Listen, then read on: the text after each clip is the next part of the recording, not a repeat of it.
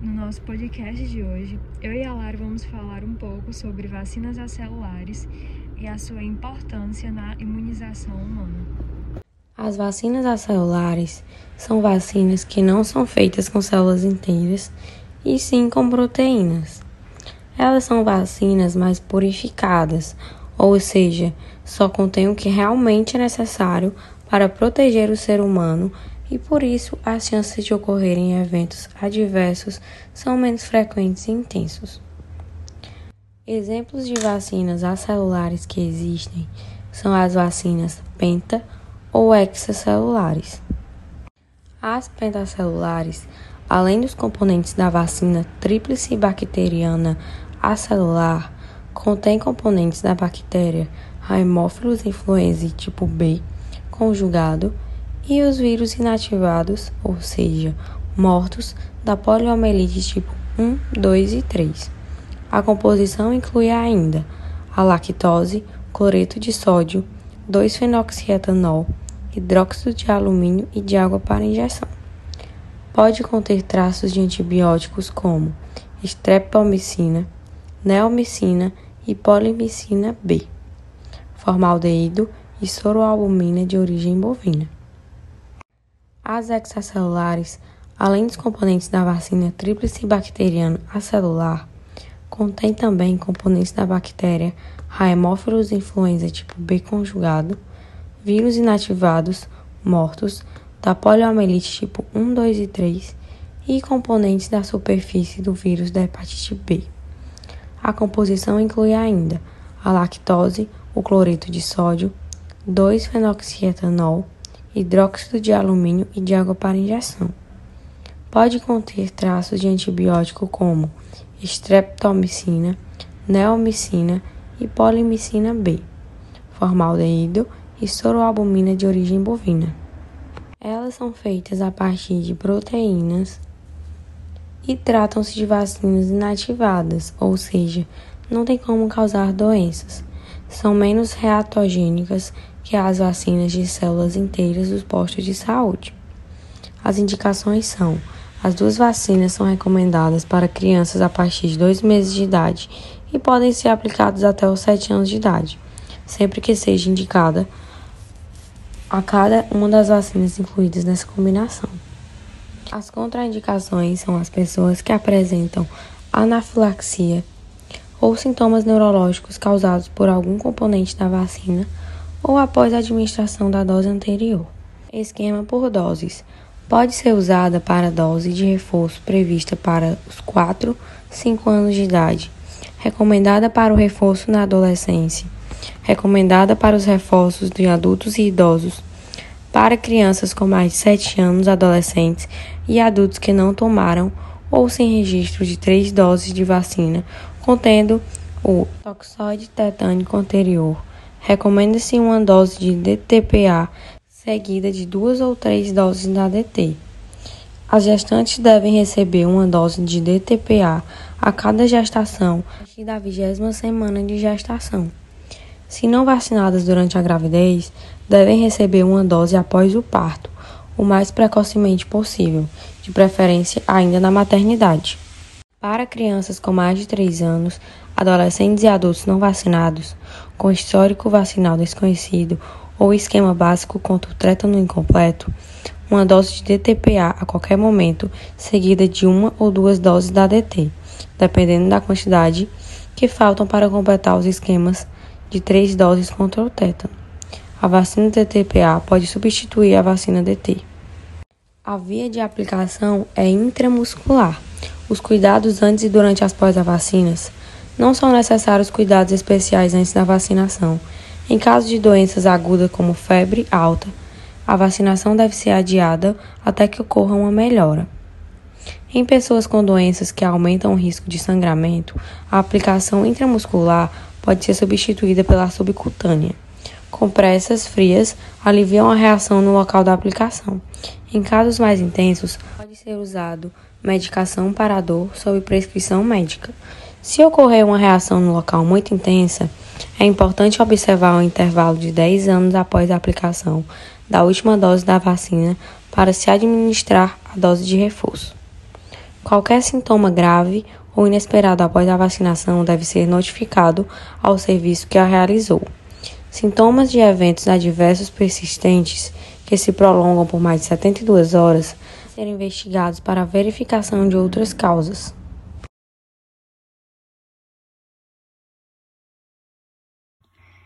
Então, é, você sabe qual é a diferença entre a vacina pentavalente e da vacina hexavalente?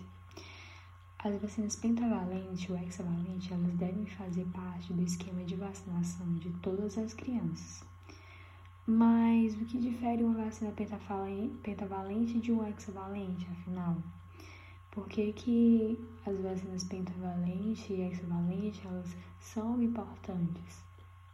Vou explicar para vocês agora é, um pouquinho sobre a diferença da pentavalente e da hexavalente e alguns pontos negativos e positivos que elas nos trazem.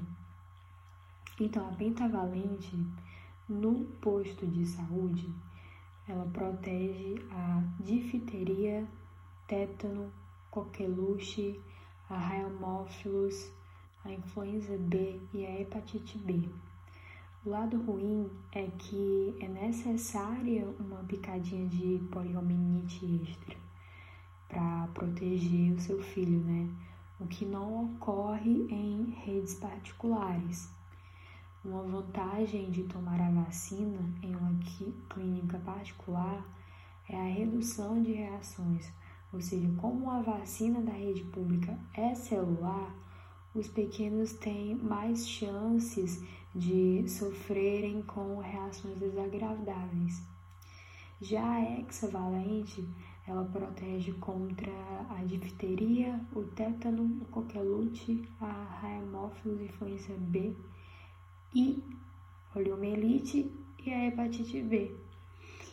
A vacina hexavalente da rede privada, ela é uma vacina acelular diminuindo em até uns 95% as chances de reações. Vale lembrar também que ela não é fornecida pelo sistema público de saúde. Nesse caso, seria necessário tomar mais de uma vacina para se proteger contra as doenças nas quais ela oferece imunização, diferente das clínicas privadas. Além da vantagem de, requer, de requerer só uma picada, a vacina da rede particular ela é acelular também. Isso diminui até 95% das reações. É por esse motivo que os pediatras indicam que tal vacina seja feita em clínicas particulares. O lado positivo é que ela fornece várias imunizações de uma só vez mas a versão hexavalente ainda acaba sendo mais indicada, porque oferece uma atuação sextupla, ou seja, com uma imunização a mais, que traz ainda mais saúde, conforto e segurança para o seu filho. As vacinas na rede pública e na rede privada. Qual seria a diferença das duas? A vacina pentavalente, embora ela seja fornecida na rede pública desde 2012, ela, a vacina pentavalente das clínicas particulares, ela é bem muito mais bem-vinda. Isso porque ela diminui até 95% das chances de reações, como eu falei lá em cima, né, por ela ser acelular. Uma grande diferença é que a pentavalente do SUS requer que a ampliação contra a poliomielite seja feita em separado, necessitando de duas picadinhas. O lado bom é que esse desconforto não ocorre na rede particular. Então, assim, com apenas uma picadinha os problemas estão resolvidos. Mas qual a diferença básica entre a pentavalente da rede pública para a rede privada? Na rede pública, além da vacina celular, chances de reações maior e não inclusão da poliomielite. Na rede privada, contamos com a celular, chances de reação menores e não contém a proteção de hepatite B. Por isso, a importância de sempre analisar as vacinas feitas pelo seu bebê e, claro, observar a mais indicada.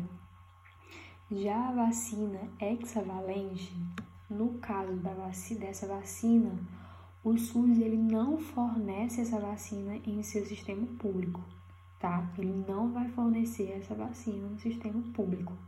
Nesse caso, a criança precisaria tomar cerca de duas vacinas diferenciadas para ter a mesma proteção, o que pode trazer vários efeitos indesejáveis, como as vacinas, como as vacinas pentavalentes e hexavalentes só são encontradas em clínicas de imunização particulares, você pode contar com a equipe da Proteger Vacinas, que é para deixar o seu filho ainda mais seguro.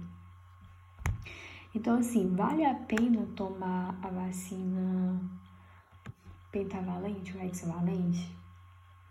Caso o seu, desde que o seu bebê não faça parte das contraindicações para as vacinas, com certeza vale a pena ser protegido para as doenças envolvidas com a vacina hexavalente e pentavalente. Ainda mais importante a hexavalente, porque ela possui um amplo espectro de proteção, agindo sobre seis vírus diferentes. Então, assim como as patologias associadas podem ser perigosas para a saúde do, do bebê, certamente é importante sim vacinar. Há um outro tipo de vacina tríplice, há um outro tipo de vacina acelular, seria a vacina tríplice bacteriana celular essa vacina ela é constituída de antígenos, protetores contra a difteria, coqueluche e tétano. Essa vacina ela induz raríssimos efeitos colaterais, mantendo o mesmo grau de imunização à tríplice comum. Então, assim, essa vacina ela imuniza contra três tipos de doenças extremamente importantes em crianças e adultos como eu falei lá em cima, difteria, coqueluche e tétano. A vacinação ela é rotineira e imprescritível. Todos os adultos e todas as crianças devem tomar, é importante. A vacinação básica ela consiste na aplicação de três doses a partir de dois meses de idade, com intervalos de dois meses entre as doses. O primeiro reforço deve ser aplicado 12 meses após a última dose da vacinação básica e o segundo reforço após 18 meses do primeiro reforço. A partir daí, os esforços devem ser dados a cada 10 anos. Então, assim, a eficácia é 100% para difteria e tétano e 79% a 95% para coqueluche. A imunidade pela vacina dura em média 7 a 10 anos após a última dose. Portanto, adultos não imunizados podem se tornar fontes de infecção para crianças ainda não vacinadas, ok? Então, assim, no momento que a gente está vivendo agora, é muito importante saber é, a importância que vacinas acelulares estão trazendo para a gente, principalmente na questão da, da pandemia, do Covid, que as pessoas estão em busca de, de meios para poder trazer um, uma vacina eficaz para todo mundo. Então, assim, o Instituto Butantan, ele solicitou à Anvisa uma autorização para iniciar os testes clínicos contra uma nova vacina contra a Covid-19, a, a Butanvac. O anúncio ele foi feito no dia 26 de março. O desenvolvimento da Butanvac teve início em 27 de março de 2020, 15 dias após a Organização Mundial da Saúde ter declarado a pandemia do novo coronavírus, ou seja, a partir dali, os profissionais já começaram a trabalhar em cima, a estudar em cima do que estava acontecendo em busca de, de remédios, de, de vacinas. Então, assim, um ano depois, o Butantan já está pronto para dar início aos testes clínicos, de acordo com o diretor do Instituto, Dimas Covas.